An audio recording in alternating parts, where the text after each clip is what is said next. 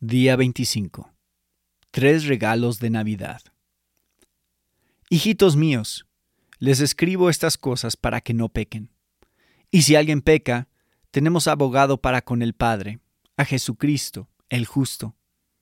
Él mismo es la propiciación por nuestros pecados, y no solo por los nuestros, sino también por los del mundo entero.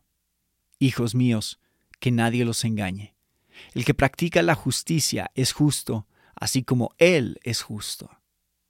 El que practica el pecado es del diablo, porque el diablo ha pecado desde el principio. El Hijo de Dios se manifestó con este propósito, para destruir las obras del diablo. Primera de Juan 2, 1 al 2 y 3, 7 al 8. Meditemos en esta situación excepcional. Si el Hijo de Dios vino para ayudarnos a dejar de pecar, para destruir las obras del diablo, y si también vino a morir para que cuando pecáramos hubiera una propiciación, de modo que la ira de Dios fuera quitada, ¿qué implica esto en nuestra vida? Tres cosas, y las tres son maravillosas. Las expondré brevemente a modo de regalos de Navidad. Regalo 1. Un propósito claro para la vida. La venida de Cristo le da un propósito claro a nuestra vida de manera negativa es muy simple, no pecar. Escribo estas cosas para que no pequen. 1 Juan 2.1. El Hijo de Dios se manifestó con este propósito, para destruir las obras del diablo. 1 Juan 3.8. Si se preguntan, ¿nos podrías decir lo mismo de una manera positiva en lugar de negativa? La respuesta es esta. Sí, todo está resumido en Primera de Juan 3:23. Ese pasaje es una gran síntesis de lo que toda la carta de Juan requiere. Observemos la forma singular de la palabra mandamiento. Y este es su mandamiento, que creamos en el nombre de su Hijo Jesucristo y que nos amemos unos a otros como Él nos ha mandado. Estas dos cosas están tan estrechamente conectadas para Juan que él las llama un solo mandamiento, amar a Jesús y amar a los demás. Ese es nuestro propósito, es el resumen de la vida cristiana, confiar en Jesús y amar a las personas. He aquí el primer regalo, un propósito por el cual vivir. Regalo 2. La esperanza de que nuestras faltas serán perdonadas. La segunda implicación conformada por las dos verdades de que Jesús vino a destruir nuestra conducta pecaminosa y a perdonar nuestros pecados es esta. Progresamos en nuestra lucha contra el pecado cuando tenemos la esperanza de que nuestras faltas serán perdonadas. Si no tenemos esperanza de que Dios perdonará nuestras faltas, nos daremos por vencidos en cuanto empecemos a combatir el pecado.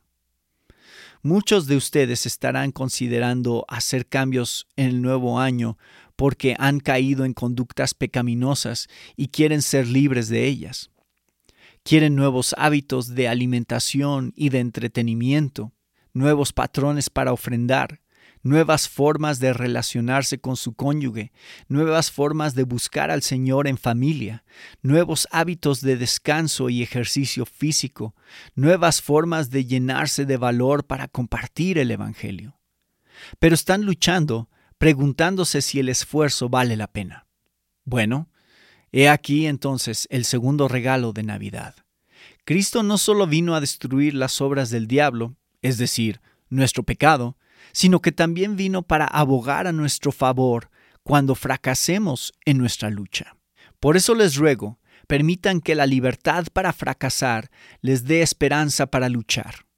Pero cuidado, si transforman la gracia de Dios en una licencia y dicen, bien, si puedo fracasar y no tiene importancia, entonces, ¿para qué molestarme en luchar? Si dicen eso y realmente lo creen y persisten en actuar así, entonces es probable que no hayan nacido de nuevo y deberían temblar ante tal posibilidad.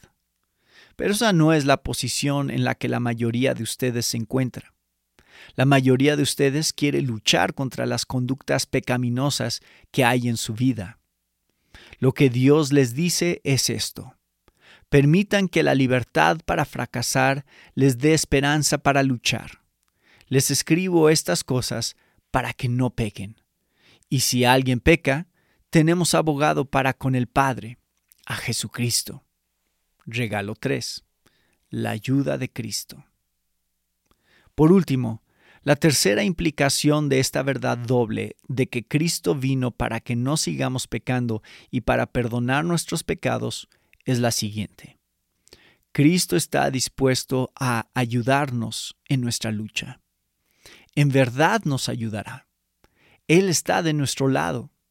No vino a destruir el pecado porque el pecado sea entretenido, sino porque es fatal. El pecado es una obra engañosa del diablo y nos llevará a la ruina si no luchamos contra él. Cristo vino a ayudarnos, no a hacernos daño. Por lo tanto, he aquí nuestro tercer regalo de Navidad. Cristo nos ayudará a vencer el pecado en nosotros. Como dice 1 de Juan 4:4, mayor es aquel que está en ustedes que el que está en el mundo. Jesús está vivo. Jesús es todopoderoso. Jesús vive en nosotros por la fe. Y además, Jesús está a nuestro favor, no en nuestra contra. Él te ayudará en tu lucha contra el pecado en este nuevo año. Confía en Él.